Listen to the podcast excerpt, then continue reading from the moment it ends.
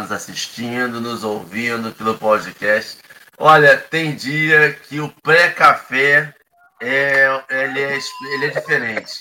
Hoje ele foi diferente. Hoje a gente talvez faça o café rindo, mas de felicidade de reencontrar esses amigos e olha, um ótimo dia.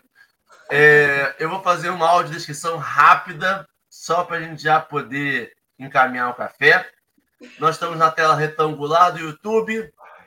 No canto superior esquerdo, nós temos bolas vermelhas e azuis escuras com bordas acinzentadas. Do lado, no canto, no topo ainda, escrito Café com Evangelho, com letras pretas e fundo cinza. No canto inferior direito, nós temos um desenho com a imagem de Jesus, um homem moreno de, de cabelo castanho escuro, à altura dos ombros, uma barba castanho escura também. Ele está de camiseta branca, calça jeans azul, claro, e um tênis preto. Ele está olhando, apontando e sorrindo para o centro da tela. No centro da tela, nós temos quatro retângulos divididos. Eu estou no superior esquerdo, um homem branco, de cabelo castanho escuro, barba castanha escura, quase preta, uma camiseta branca, um fone de ouvido preto, sentado na cadeira preta, minha parede é cinza, lateral branca com dois violões presos nela. Ao meu lado direito, no retângulo da direita superior ainda, nós temos Bárbara, nossa amiga, que intérprete de Libras. Ela é uma mulher negra, está com seus cabelos soltos, loiros, uma blusa preta com, com gola e manga até o cotovelo. Atrás dela nós temos uma parede colorida com plantas presas na parede. No canto inferior esquerdo, abaixo de mim, nós temos Marcelo Turra. Marcelo, um homem branco, de cabelos pretos, curtos, virados à esquerda, uma barba grisalha, um óculos preto de armação arredondada e uma camisa branca. Atrás dele, fundo de tela dele, uma parede branca com quadros e um coqueiro. Ficou definido coqueiro ontem. Do lado direito do Marcelo, no canto inferior direito, nós temos nosso convidado, Sérgio.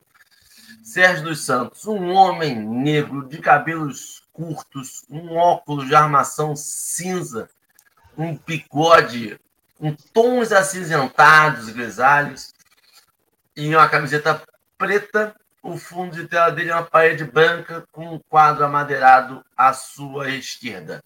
Hoje nós vamos começar o café dando um bom dia, mas um bom dia especial para esta companheira Bárbara Barbosa, que faz seus aniversários hoje.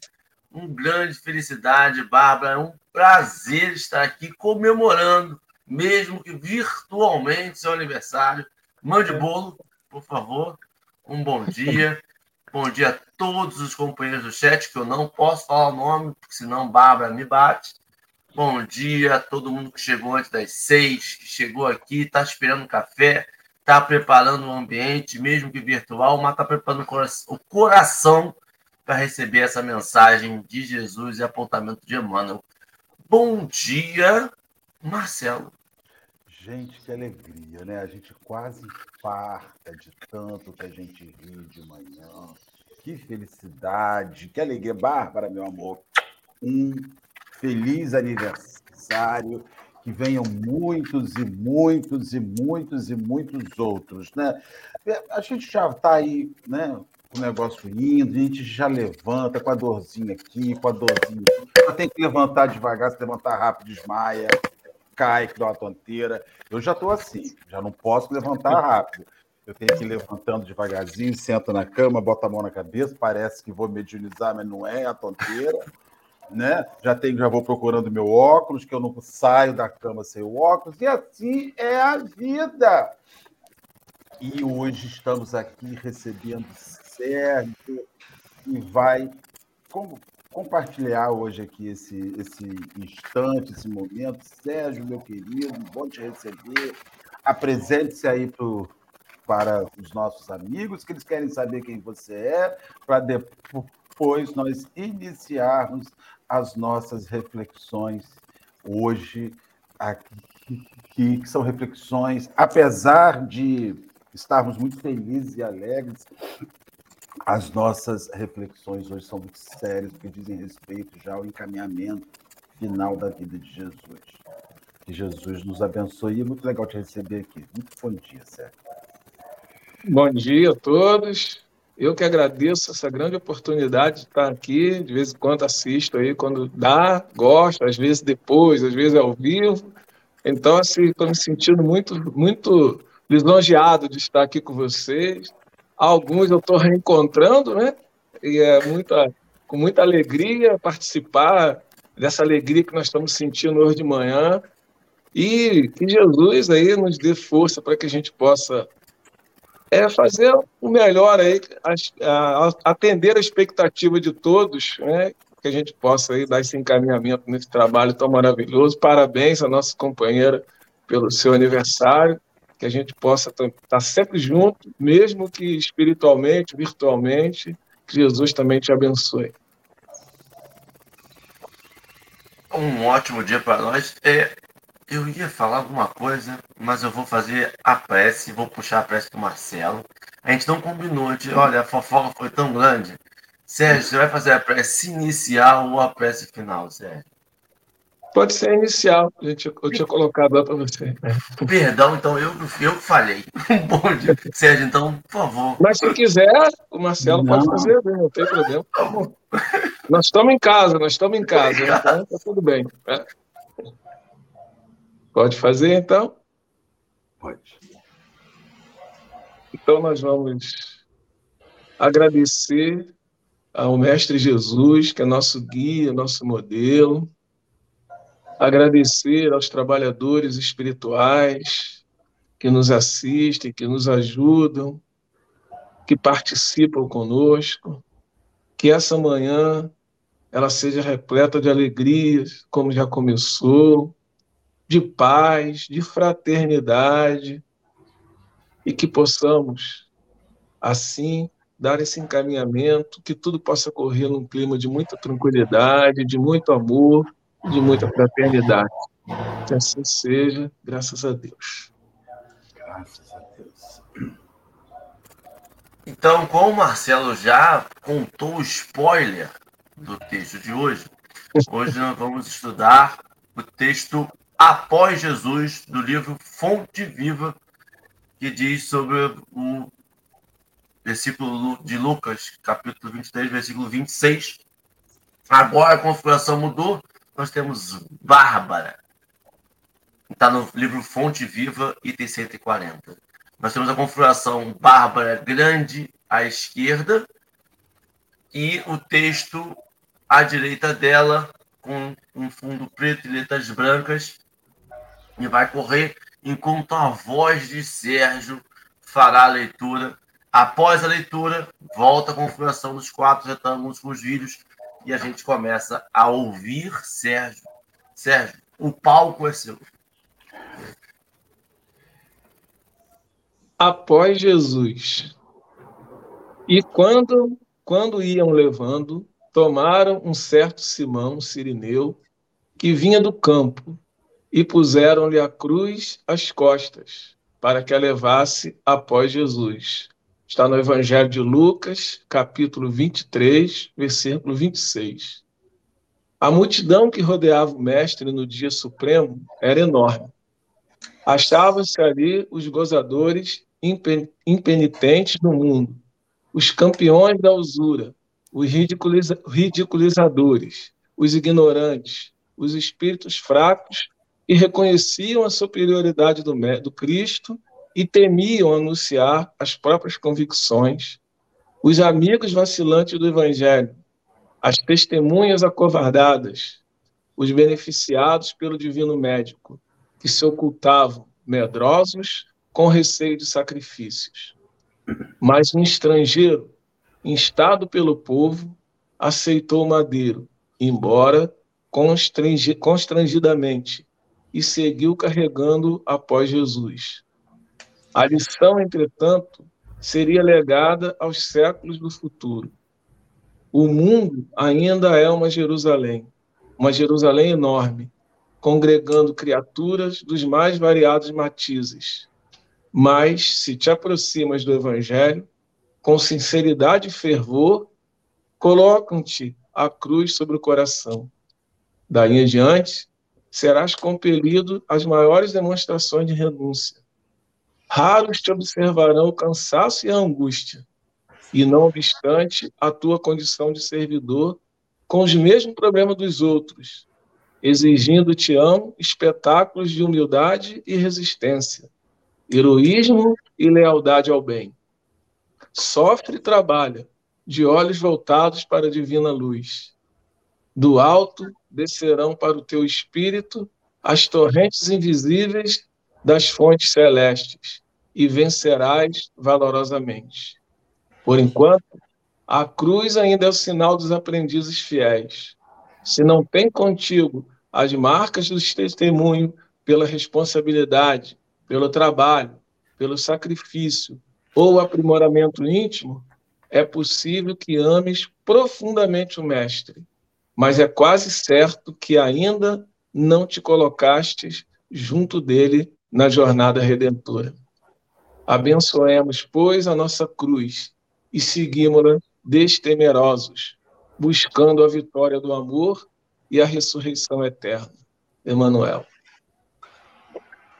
É, esse texto é, ele é muito é muito desafiador, eu acho, né? Porque tem várias situações que nos colocam assim a pensar e até ficar um pouco preocupado às vezes, né? Porque primeiro ele vai mostrar que para carregar a, a, a, cruz a gente não tem que ter medo, né? Porque quando Jesus vai falar que o jugo dele é leve, a gente às vezes não entende. E aquele, naquele momento ali que Jesus estava carregando a cruz, mesmo ele sendo um espírito iluminado, mas naquela hora era um corpo físico que estava ali pesando, apareceu uma pessoa, um sirineu, que naquela época ele era um estrangeiro, como diz o Emmanuel, né? ele não era do povo dele. Tudo bem, como ele diz, as pessoas fizeram com que ele gritaram, fizeram com que ele pegasse a cruz, mas ele foi lá e carregou a cruz depois de Jesus junto com ele, para que a cruz ficasse mais leve. E é isso que às vezes a gente, como espírita, não entende. Então, o Emmanuel vai dizer que o mundo ainda é uma, uma Jerusalém. E é isso que eu achei interessante, como é ele, ele vai destrinchar ali, é ainda como nós somos, né? Ele vai dizer ali que aquele povo que estava ali daquele jeito, se nós formos olhar, eu, por exemplo, fiquei olhando esse texto e fiquei pensando aonde eu me encaixaria. Aí eu fiquei assim, qual que eu me encaixaria? Eu não todos, mas vou dizer a verdade, eu fiquei pensando ali, 90% eu estava me, me encaixando, mesmo dizendo cristão. Né? E aí ele vai dizer uma coisa que eu acho mais bonito ainda, apesar disso tudo. Quando a gente se dedica ao evangelho, a seguir Jesus mesmo, o nosso fardo, a nossa cruz, que a gente tem que pegar a cruz, ela faz parte do nosso processo evolutivo, que a cruz aqui são os nossos problemas, ela fica leve, porque a própria lei divina faz com que tenha sempre um sirineu junto com a gente. É? Quem são os sirineus que nós podemos pensar? A nossa família, a gente casa, a gente nasce. Há um sentido de comunidade, né? há um sentido. Por que, que a lei divina faz com que o homem, como está lá no Evangelho, vai, vai largar sua família e vai se unir a, a uma mulher e serão uma só carne, né? Não é porque o casamento tem, vai ser para sempre, não é isso. Quer dizer que cada um vai ajudar o outro a carregar a sua cruz. É uma parceria.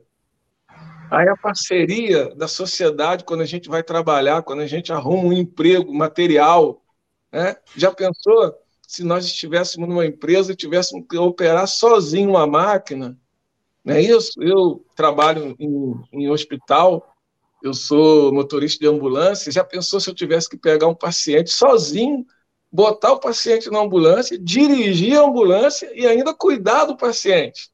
É isso que cruz seria pesado, mas não, existe uma equipe de sirineus, aonde eu faço parte do sirineu, mas eu também faço parte daqueles que reclamam, que brigam, né? A todo momento nós, nós somos é, uma hora nós somos sirineus, outra hora nós somos aqueles que, estão que estão reclamando, aqueles que estão brigando, que, que não olhamos o outro, não olhamos o outro que está precisando da nossa ajuda. E acontece com, no nosso contexto espírita, né? Aí, quem seria para nós espírita o nosso sirineu, né? Eu sempre digo para os meus companheiros da casa, o nosso sirineu é o centro espírita, né? Que a gente vai tem os sirineus espirituais, que às vezes a gente chega com os nossos problemas cansado, mas aquele ambiente da casa espírita, aquele ambiente que a gente estava aqui antes de amizade, de conversa, eu que cheguei aqui meio né, nervoso, mas só da gente bater um papo antes já me deu aquela né, aquela aquela é, aquela carga pesada que estava nas minhas costas deu uma diminuída, não que eu fiquei, ah, não, sou não, mas já fui ajudado pelos sirineus que estão aqui. E é isso que a gente precisa entender na nossa vida. Não, o Sirineu. Ah, justo. Todos nós, é. O nós temos um pouquinho de tudo, né? Do Sirineu, né? e temos um pouquinho daqueles que também é, brigamos, reclamamos, e principalmente a gente reclama muito da nossa cruz. Aí nós somos espíritos reencarnacionistas, nós pedimos essa cruz, mas aí nós, como, como estudantes, temos que entender que quando a gente pede a cruz, os nossos companheiros falam assim: olha, é pesada, você vai até fazer, mas aí você vai ter seu pai, sua mãe, seu irmão, vão mandar essas pessoas aí, você vai encontrar essa, esse espírito aqui vai com você, vocês vão casar, vocês vão ser irmãos, olha, esses aqui são companheiros, você vai encontrar um, um grupo religioso, a gente está falando espírita porque nós somos espírita, né? Mas você vai no centro espírita, você vai na igreja católica, você vai encontrar companheiros que vão ajudar você a carregar sua cruz, porque Jesus disse que o jugo é leve com ele. Né? Eu estava ouvindo mensagem inicial e o que, e o que me, me, eu fico imaginando a situação, porque a cena ela é, é. Você, você vai imaginar, mas ela é inimaginável. As pessoas em volta estavam rindo e escarnecendo de Jesus, zombando, zombando da situação de dor, zombando da situação de luta, zombando, e eles viam, mas nada agiam. E ali a figura que surge para socorrer é o estranho. É alguém que vinha de uma outra região, naquele momento estava por Jerusalém, e naquele instante é chamado a servir. E aí a gente observa que socorrer é possível que você vá fazer o grande socorro da, da vida, da sua vida, fora do seu eixo, fora do seu circuito, fora, às vezes, numa viagem. Você está com o seu veículo fazendo uma viagem e no meio da, da, daquela viagem você encontra uma situação diferente, uma situação de necessidade, e é naquela hora que você vai é, chamar, ser chamado para socorrer o outro. Então, aí a gente observa que não há na vida sequência lógica de serviço, né? O serviço ele a, aparece a partir do momento que você está ali para ser aquele sirineu, para ser aquele servidor. E, e assim, eu estava imaginando, foi, acho que foi ontem que nós fizemos a conversa sobre o Pilatos, né? Foi ontem ou anteontem? Acho que foi ontem ou anteontem conversamos sobre Pilatos, assim como o Pilatos fica com uma marca histórica de ser omisso, Simão Sirineu fica com a marca histórica de ser o que socorre. E muito me, me fez refletir, refletir, Sérgio, aquela a consideração que você fez, que é uma consideração que eu acho a fabulosa para o Evangelho, é quando você se você vê a mensagem e se pergunta, Senhor, em meio a isso, quem seria eu? Eu seria o que escarnece, eu seria o que zomba, eu seria o indiferente, eu seria o que julga, eu seria o que socorre. E aí, quando você apanha esse evangelho milenar e coloca ele no dia de hoje, você vê as cenas exatas sendo repetidas uhum. com personagens idênticos em configurações de época. Só mudou a época. É. Mas as situações são exatamente as mesmas. Quem sou eu? Eu sou o que zombo, eu sou o que socorre. E só para finalizar o meu raciocínio, Henrique, eu fico deprimido quando eu vejo quase sempre, 99% das vezes, eu faço parte da turma da bagunça. Entendeu? né, Henrique? A gente, eu faço parte da turma da bagunça, a turma do que está botando fogo, e eu, apesar disso, me deixa envergonhadinho, bastante envergonhadinho, Henrique Neves. Você não se envergonha, não, né? Eu, eu não, eu já me envergonhei. Eu todo dia descubro uma nova vergonha para mim. Mas, Marcelo, é interessante como o encadear de pensamento vai fechando, né? A gente está falando dos momentos já daquela, do encaminhamento, uma coisa que se sempre ressalta.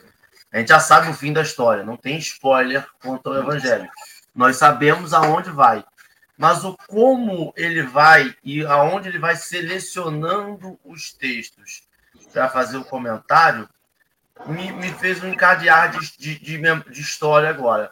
Olha que legal, né? A gente estava falando ontem sobre Pilatos, e é, foi ontem mesmo, e a gente lembrou desse, dessa multidão.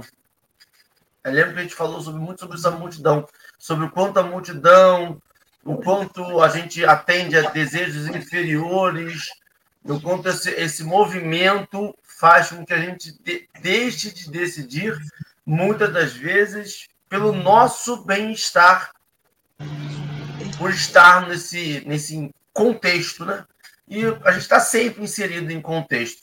E aí ele seleciona logo depois o do Sirineu. E o Sirineu é exatamente a pessoa fora do contexto. Ele era um estrangeiro. Ele era a pessoa que não estava ali, inser... estava na multidão, mas não estava inserido no contexto da multidão.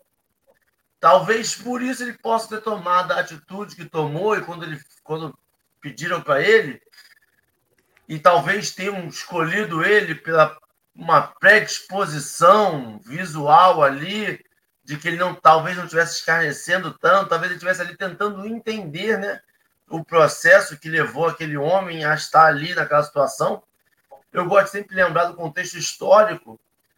Hoje seria algo inimaginável. Uma pessoa sendo torturada em praça pública, depois andar por um passeio público com uma cruz, continuando sua tortura até chegar ao ápice da crucificação. Só que naquela época era assim. As pessoas passavam por isso. Não eram todos, mas passavam. A gente precisa lembrar do apedrejamento em praça pública. As, as penas eram realizadas em praça pública, até mesmo como forma de intimidação. As pessoas sempre lembrarem que tinha um Estado, um Estado forte, que causava esta, esta dor das pessoas, então esse controle pelo medo. E quando o Sirineu se bota nessa situação de eu não entendi muito bem o que está acontecendo. Eu nem sei se essa pessoa talvez tenha feito tudo que tinha feito. Ele se desloca dessa multidão e consegue agir como ele. Se desloca do pensamento do escarnecer, da, da, da, dessa, esse prazer que nós ainda temos um resquíciozinho, se não vídeo cacetada não fazia tanto sucesso, esse prazerzinho que nós temos de ver o outro tropeçar, vamos dizer assim. Desse ver o outro se machucar um pouquinho. Não morrer mais, mas uma quedinha, uma coisinha, a gente ainda ri, a gente ainda. É, fala. E a gente não só ajuda a carregar, como a gente ainda bota um pezinho extra um peso, e ainda amarra ali uma coisinha para aumentar o peso. Desculpa. Não é porque. Não, eu fico com muito medo de falar, Marcelo, porque a gente não gosta de reconhecer essa parte da nossa cabeça. E eu não. Eu. Porque eu falo e eu automaticamente quero dizer, não. Eu já começo a pensar na forma de negar essa minha realidade. Mas a realidade é essa mesmo. A gente faz, a gente gosta e a gente até aumenta. A Dora botou aqui que é a rede social. Às vezes é uma pena particular daquela pessoa. E vai lá, a gente vai lá, posta e vai escarnecer na frente de todo mundo.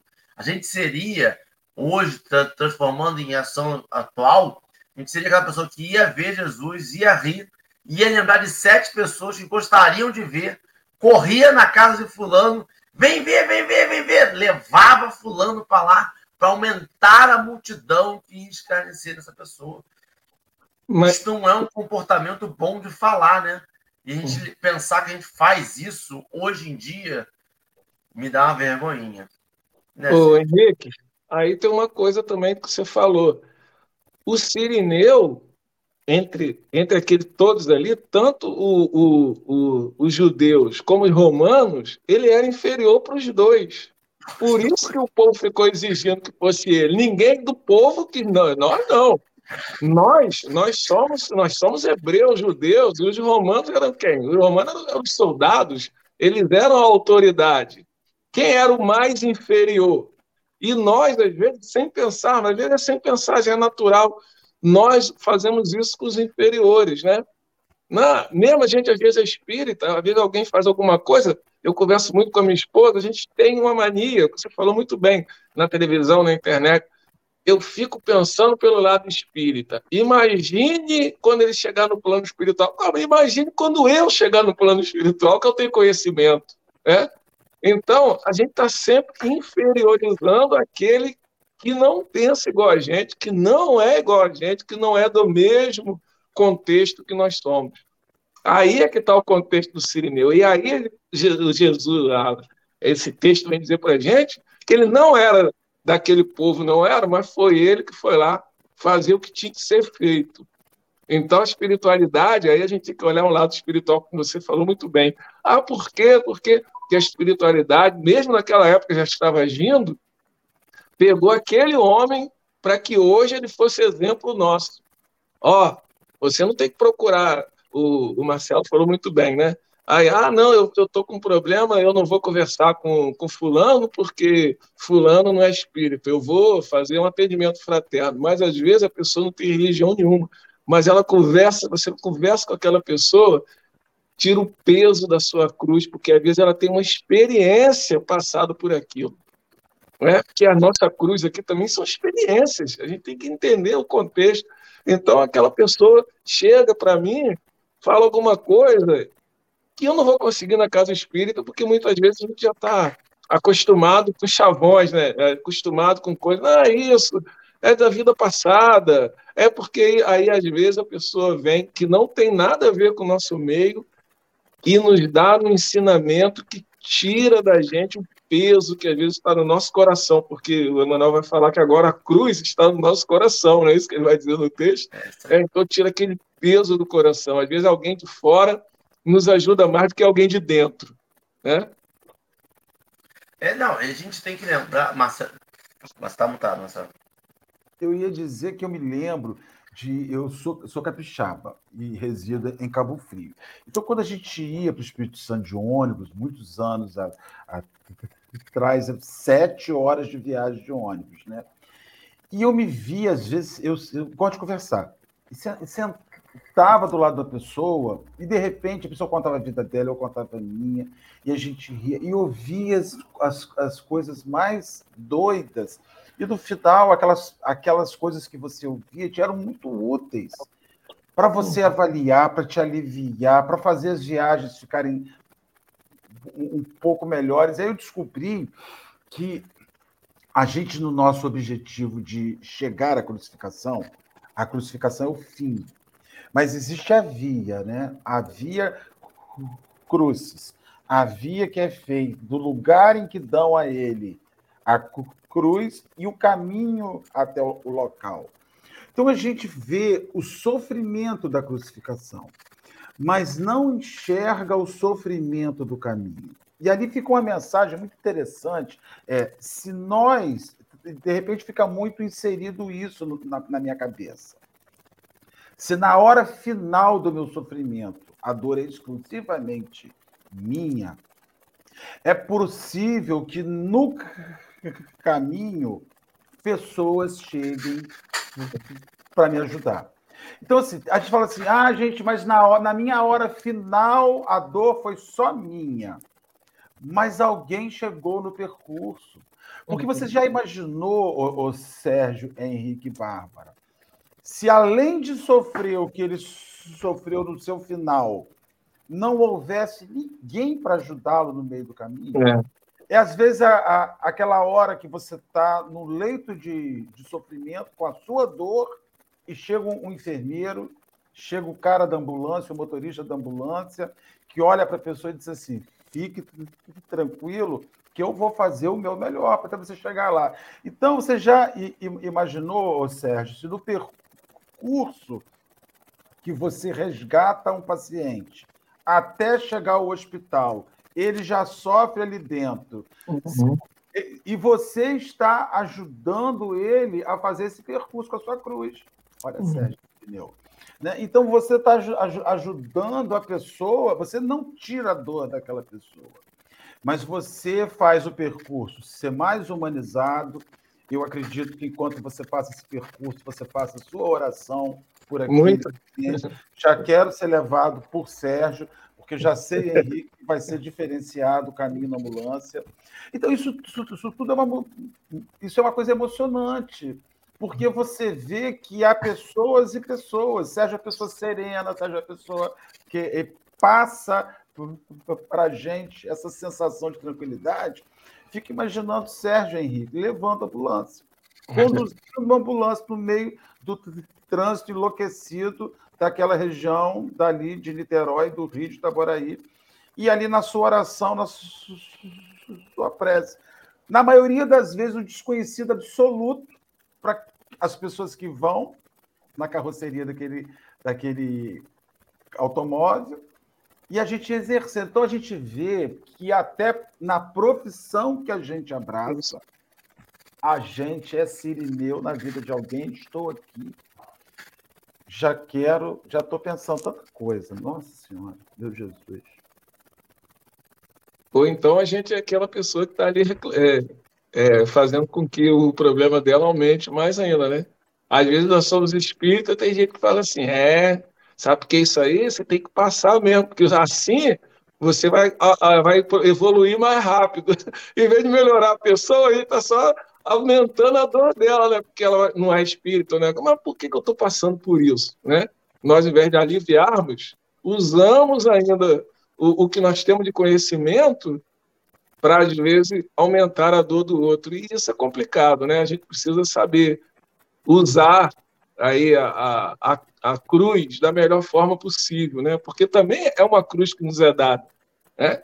É, fazer um, um trabalho é, de evangelização, de, como disse Jesus, ir de pregar o evangelho, não é a gente sair por aí na praça com a Bíblia na mão e gritando, não, é no momento do testemunho, que é uma expressão que os, que os protestantes usam, nós temos que saber como nós vamos dar. É ser o sirineu. Aí é, é, é a escolha. É a escolha que eu tenho que fazer, o livre-arbítrio. Como que eu vou me comportar? E aí eu vou concordar com o Henrique. É o momento que eu tenho medo, porque depois, depois que eu faço, é que eu vou olhar assim, não era desse jeito, né? Fiz de forma errada. Aí a gente coça a cabeça, pensa, pensa, e tenta de alguma forma, porque aí é o nosso progresso também, né? Que a gente não vai ficar pensando aqui a vida inteira que na, né, é, eu, eu, sempre digo lá pro pessoal, não vamos com essa história aí de que eu nasci assim, eu vou viver assim, eu vou morrer assim. Nada de síndrome de Gabriela, pelo amor de Deus, né? Eu nasci assim, eu não sou assim, e muito menos eu vou morrer assim. Né? Então, é o momento da gente pensar assim: eu preciso ser o sirineu, porque foi colocado essa, essa pessoa carregando essa cruz, mas eu preciso ajudá-la. Né? Porque nós espíritas também temos uma mania de dizer assim: é, é cada um carrega a sua cruz, né? Mas o Evangelho vai dizer que o, o, o Sirineu ajudou Jesus. Aí a pessoa fala assim, mas era Jesus. Pô, se Jesus precisou, imagine eu. Não preciso, né? É isso que eu tenho que olhar, imagine eu. Sérgio, era Jesus, é. mas também era Sirineu. É. Você estava falando aí, e aí Dora, Dora relembrou aqui, que Sirineu não foi ajudar, né? Ele foi compelido, né? Ele foi falar, você vem cá e, e, e, pega a cruz, né? E aí a primeira vez que eu leio esse comentário, a primeira vez que me, vem, me lembra, é um tirar o mérito de Sirineu, né? Ele fala assim, ah, mas também podia ter escolhido, né? Se ele fosse bom mesmo, ele tinha oferecido é. para pegar essa cruz. Se ele fosse bom mesmo, ele estava levando desde o início. É. Mas aí a gente lembra que a gente está nessa vida de encarnado e que no nosso dia a dia a gente é compelido a levar alguma cruz. A gente acontecem coisas na nossa vida em que a cruz do outro a, a outra aponta assim, leva para mim. E aí a gente vai fazer o quê? A gente vai escarnecer, a gente vai dizer, mas eu ofereci semana passada e você não quis. Agora, agora também não quero. É, vai dizer, não, cada um com o seu, isso é sua expiação, como você falou, isso é sua prova. Não, eu não posso me meter no trabalho do outro. Eu vou dizer, ou vou me esconder atrás da multidão. E aí, quando a gente pensa aí, a gente fala assim, então o Sirineu não era tão, tão ruim quanto eu li a primeira vez, não ele, ele aceitou um desígnio que não era dele. Não era dele.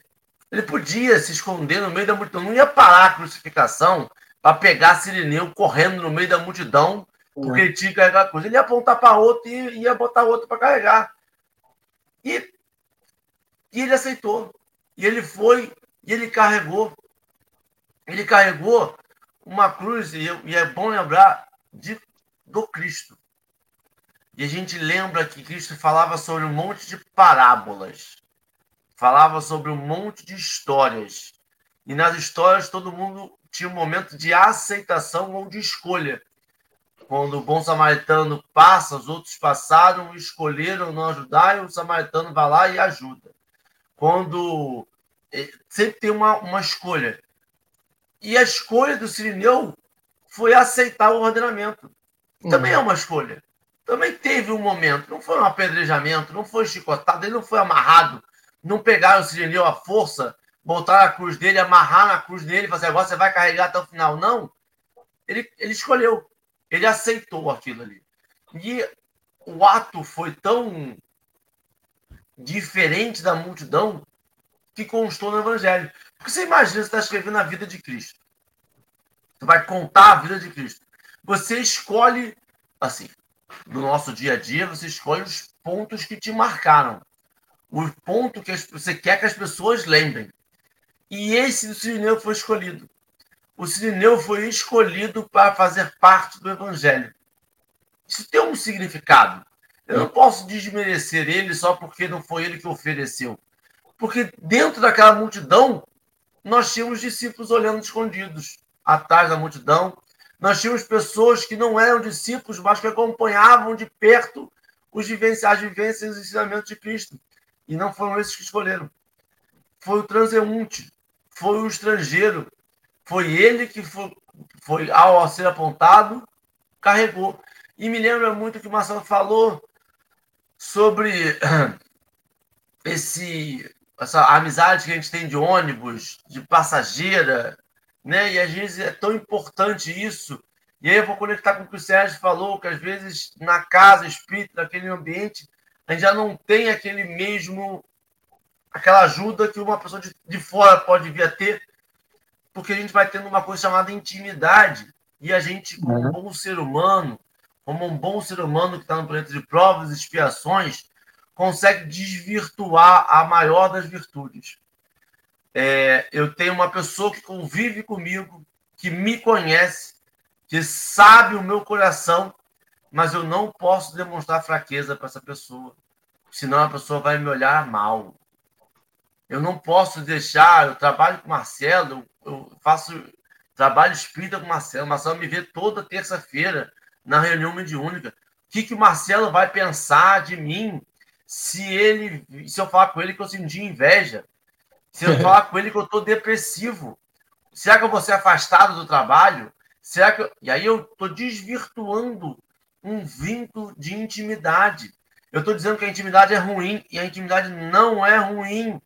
A intimidade é boa, a intimidade é positiva, mas a gente consegue desvirtuar por medo de um julgamento que nós fazemos. Na verdade, o medo que nós temos é ouvir em voz alta um julgamento que nós já fizemos na nossa cabeça, sozinhos, sem ninguém corroborar com eles.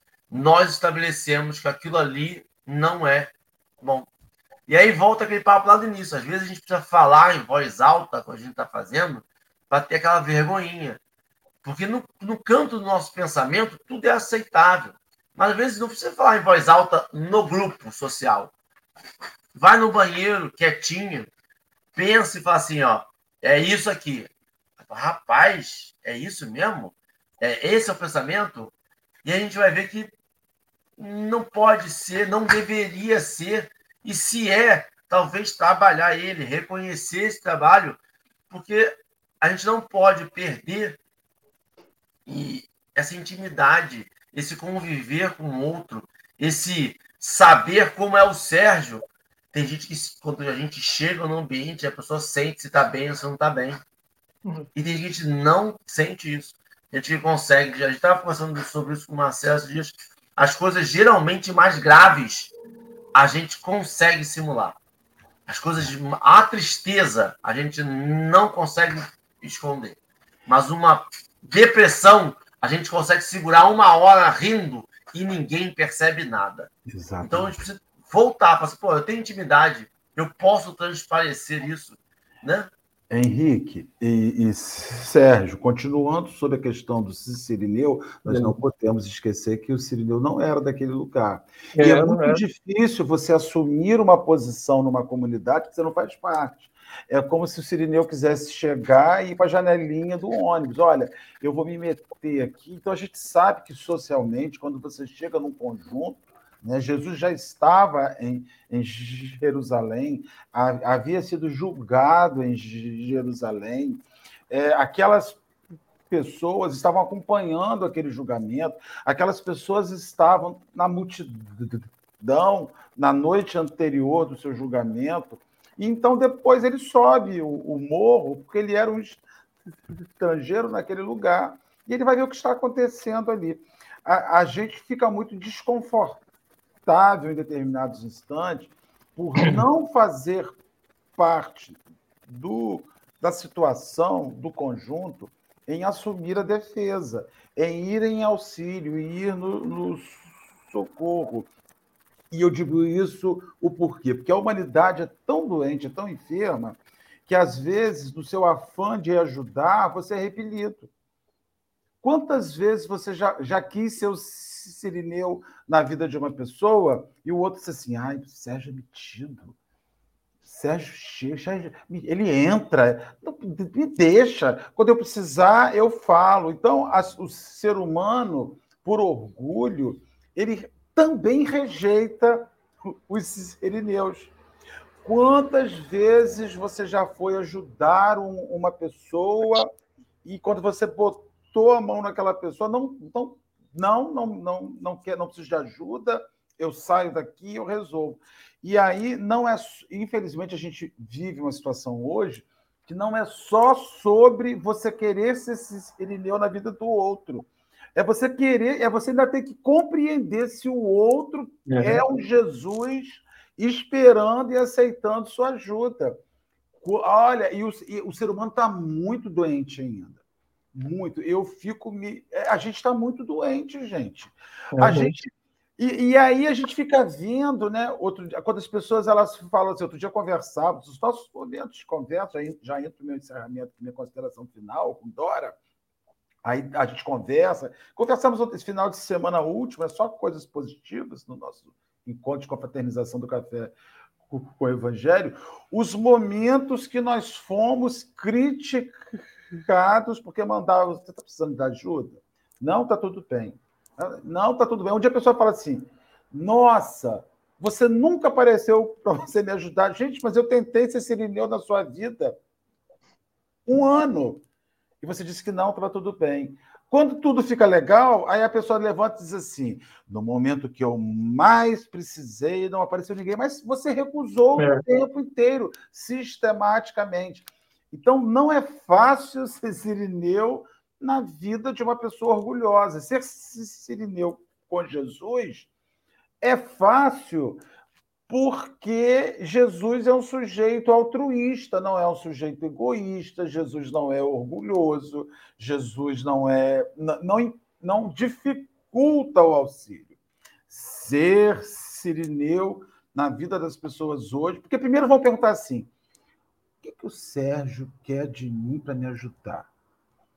Eu não tenho dinheiro, eu não tenho prestígio. Ah, não. Não está me cheirando bem. Quando aí, o que, que, você, que, que a gente fala? A gente inventa frases que matam o é. sirineu. E qual é a frase?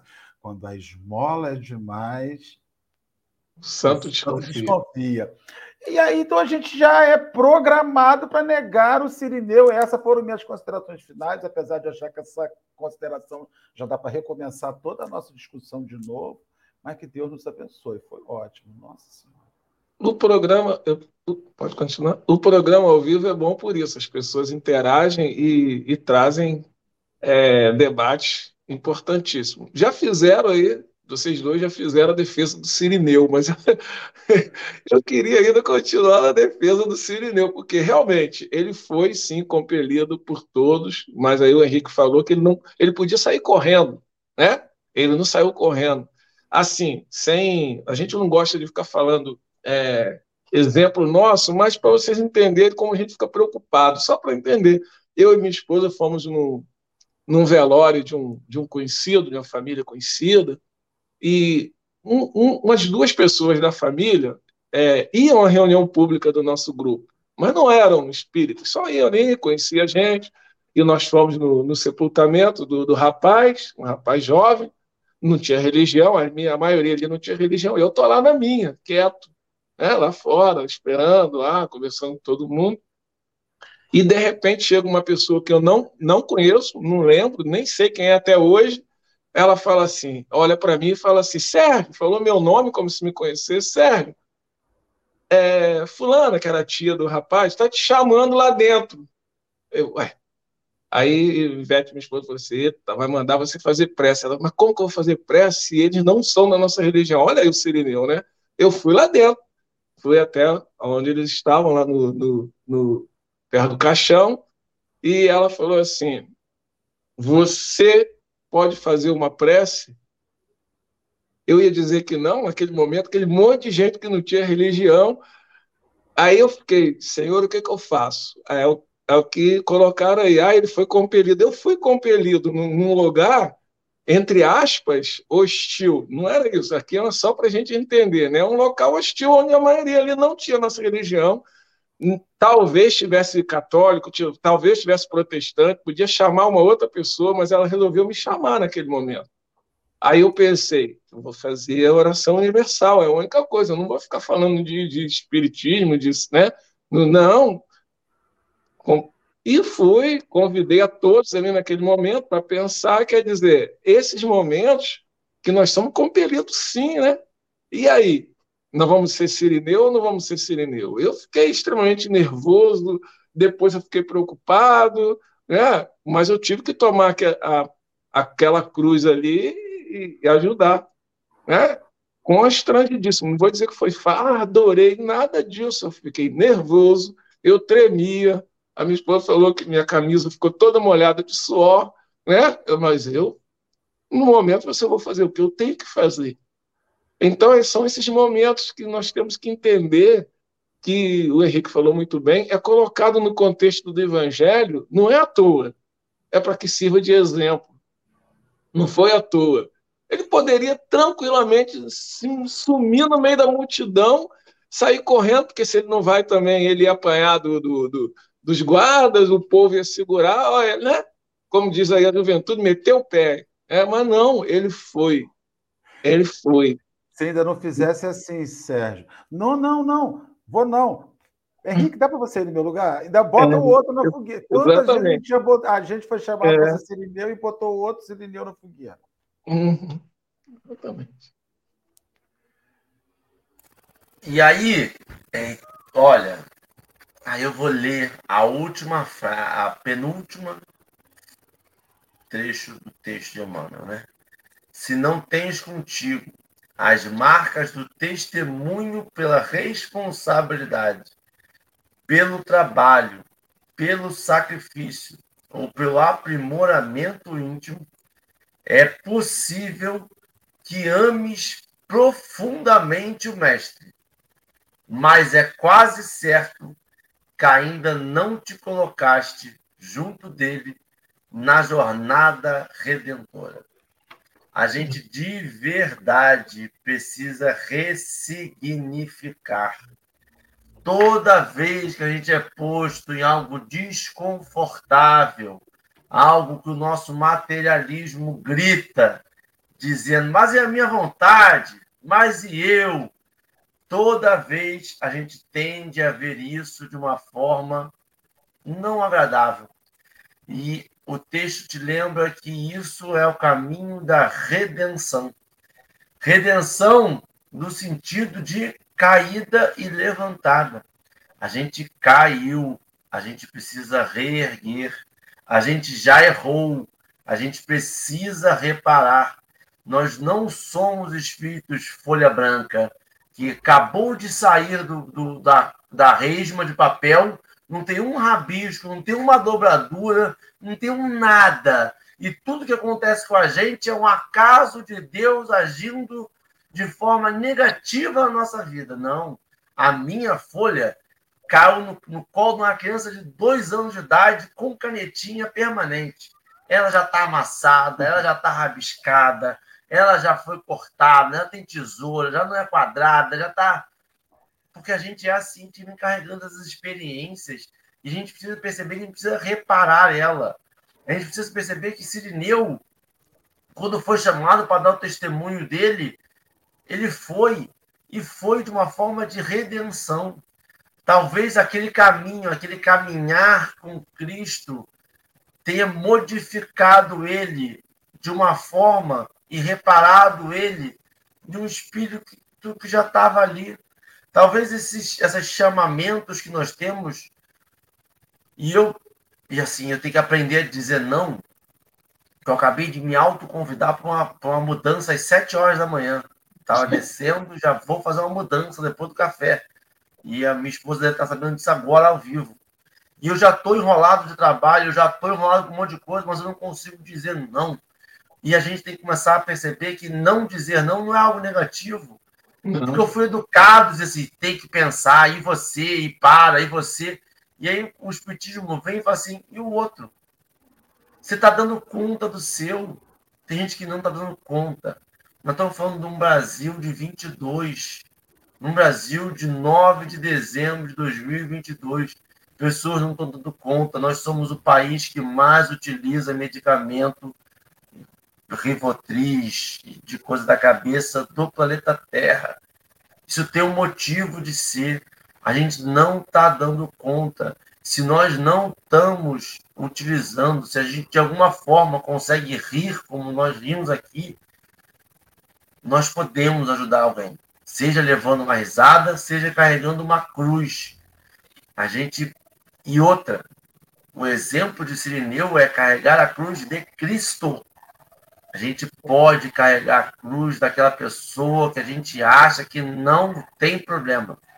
Ah, mas o cara tem dinheiro. Ah, mas ele tem uma família. Ah, mas ele está casado. Ah, mas ele almoça fora. Ah, mas ele, mas ele, mas ele, mas ele também precisa carregar uma cruz.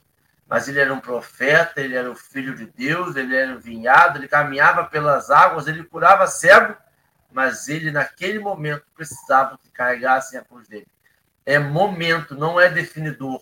E aí isso é outra visão. Quando Sirineu carregou a cruz de Cristo, ele não se tornou maior que Cristo. Ele não se tornou Cristo. Ele é um Sirineu que carregou a cruz de Cristo. A gente, muitas vezes, quando eu vou ajudar o Sérgio, Marcelo, a Dora, a gente pensa assim: agora eu sou maior que o Marcelo. Eu ajudei ele. Ele precisa de mim. Isso é de um ego, é de um egocentrismo, é de querer colocar em posições que não cabe. Cristo não estava preocupado com isso. Cristo não, e acho interessante isso, porque tem umas simbologias, né? E a gente vai mudando, a gente vai botando uma vestimenta de nobreza no Cristo, que Cristo nunca teve vestimenta de nobreza. A gente vai colocando uma, uma cara europeia, porque a Europa é o centro do mundo, então ele tinha que ter uma visão europeia a gente vai modificando a história e a gente vai lendo o Evangelho, não coaduna, não tem sentido. Cristo não estava preocupado com essas coisas. Cristo não estava preocupado se as pessoas iam achar que ele não era capaz de carregar a cruz, porque naquele momento ele precisava. Cristo não estava preocupado se, mas Cristo, a pessoa que está ligada sempre na mediunidade, uma pessoa que está sempre ligada na espiritualidade, ele precisa passar em prece o tempo todo. Ele tem momentos de fraqueza que ele precisa. E está tudo bem. Ele não está preocupado com o que os outros vão pensar. Ele está preocupado em trabalhar no bem, nessa estrada redentora para ele e para todo mundo que um dia ia ouvir a história. E aí, só para completar um pouquinho, as coisas são tão significativas no Evangelho que causam estranheza. As coisas todas têm um significado tão profundo que parece, de verdade, que foi escrito por um roteirista premiadíssimo de Hollywood. Cada coisinha vai se fechando. Cada semiarco que abre numa história do Evangelho, no versículo, fecha e mostra um propósito do porquê que ele está ali e causa estudo e causa impacto que dá uma estranheza. E esta é a profundidade do Evangelho.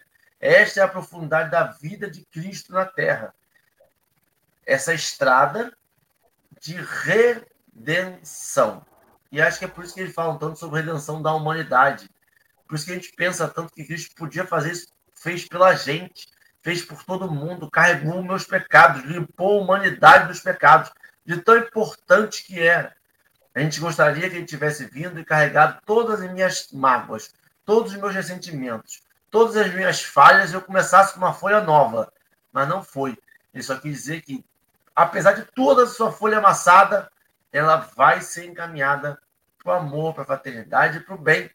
É só a gente trabalhar todo dia. Tem uma, um quadro que o Marcelo não fez, mostrando hoje, um quadro das chagas de Jesus e essa, essa, essa lembrança que a gente, os católicos, carregam muito, os, os, essas chagas de Jesus, a marca corpórea do sofrimento do Cristo, né? É uma marca que mostra para a gente que ele estava disposto a tudo para experienciar esse amor que só a gente pode viver aqui. É muito bonito, né? é muito gostoso. Muito obrigado, Marcelo, Sérgio. Volte mais vezes. Bárbara, eu não posso botar na tela a quantidade de parabéns que você recebeu, mas serão encaminhados por e-mail todos os e-mails. Parabéns, mil felicidades, tá? Marcelo, é contigo. Você vai fazer a prece final, né, Marcelo? A gente combinou agora. Isso. Sérgio, meu filho, esse Sérgio tem alguma consideração final ainda? Não, só agradecer é, vocês terem me convidado. Muito obrigado, aprendi muito. É, vocês hoje foram meus Deus, ajudaram a carregar um pouquinho da minha cruz, né? Obrigado, porque tem isso, né? A gente pensa que, é, como ele diz aqui num, numa parte, que sofre e trabalha. Então a gente está sofrendo, mas a gente tem que trabalhar, né? Porque do alto vai vir. Então a gente está sofrendo, mas vai ter alguém não para carregar a nossa cruz, para ajudar. Foi o que ele fez. Ele pegou lá atrás, né? levantou um pouquinho para ficar mais leve. A gente tem que lembrar disso, que o jugo é leve. Não que eu não tenha que carregar a minha cruz. Apenas vocês dividiram comigo hoje. Muito obrigado. É isso aí. Nós vamos orar. Vamos agradecer a Jesus esse momento que estivemos aqui juntos, reunidos, Senhor, com o Sérgio, com o Henrique, com Bárbara, que hoje está aniversariando, essa querida. Que Jesus abençoe a ela, seus filhos, seu marido, a, a sua vida. Senhor, nós que estamos aqui hoje somos serineus, serineus nas vidas uns dos outros e diariamente precisamos daqueles sirineus que chegam, muitas vezes invisíveis, quase sempre anônimos, muitas vezes silenciosos e que, de longe, Jesus, ajuda-nos a carregar a nossa luta. Senhor, que ao, ao darmos um, uma moeda a uma pessoa em situação de rua, possamos entender que ali somos sirineus daquele homem. Que nós, Senhor, ao comprarmos um quilo de arroz, um quilo de feijão para aquele companheiro que está à porta dos supermercados, temos visto tanto isso, Senhor. Pessoas à porta dos supermercados pedindo que, se, que as ajude com alimentação, com um litro de leite, compremos, Senhor, compremos, não julguemos a situação que levou aquela pessoa para aquele lugar. Simão Sirineu não julgou o que levou Jesus para aquele lugar, porque ele já vive a luta, ele já vive o conflito, que a gente ajude, que a gente alivie com um quilo de arroz, com um quilo de feijão, com um pacote de biscoito, Senhor algo de cinco reais que mata a fome daquela pessoa pela próxima uma hora ou duas horas. Enfim, divino amigo, que os nossos olhares não sejam olhares que julgam, que criticam, que avaliam os equívocos que levaram a pessoa até aquele lugar, porque aquela pessoa já sabe, sem dúvida alguma, o que a fez ir para aquele buraco existencial. A nossa função é socorrer, é aliviar, nem que seja por, por algumas horas, as lutas que aquele companheiro, aquela companheira vive. Que o Senhor nos guarde, nos abençoe, nos oriente, nos guie hoje e sempre. Muito obrigado por esse momento de reflexão, em nome de Jesus, na graça de Deus. Muito obrigado pelo café de hoje. Sérgio, volte mais vezes. Marcelo, Mabi, sempre um prazer. Amanhã é sábado. Não? É, é amanhã é sábado. Amanhã é sábado e tem café com o Evangelho às 7 horas da manhã. Tchau, tchau, meu povo. Até amanhã. Até, gente. Fiquem com Deus. Bom dia. Obrigado.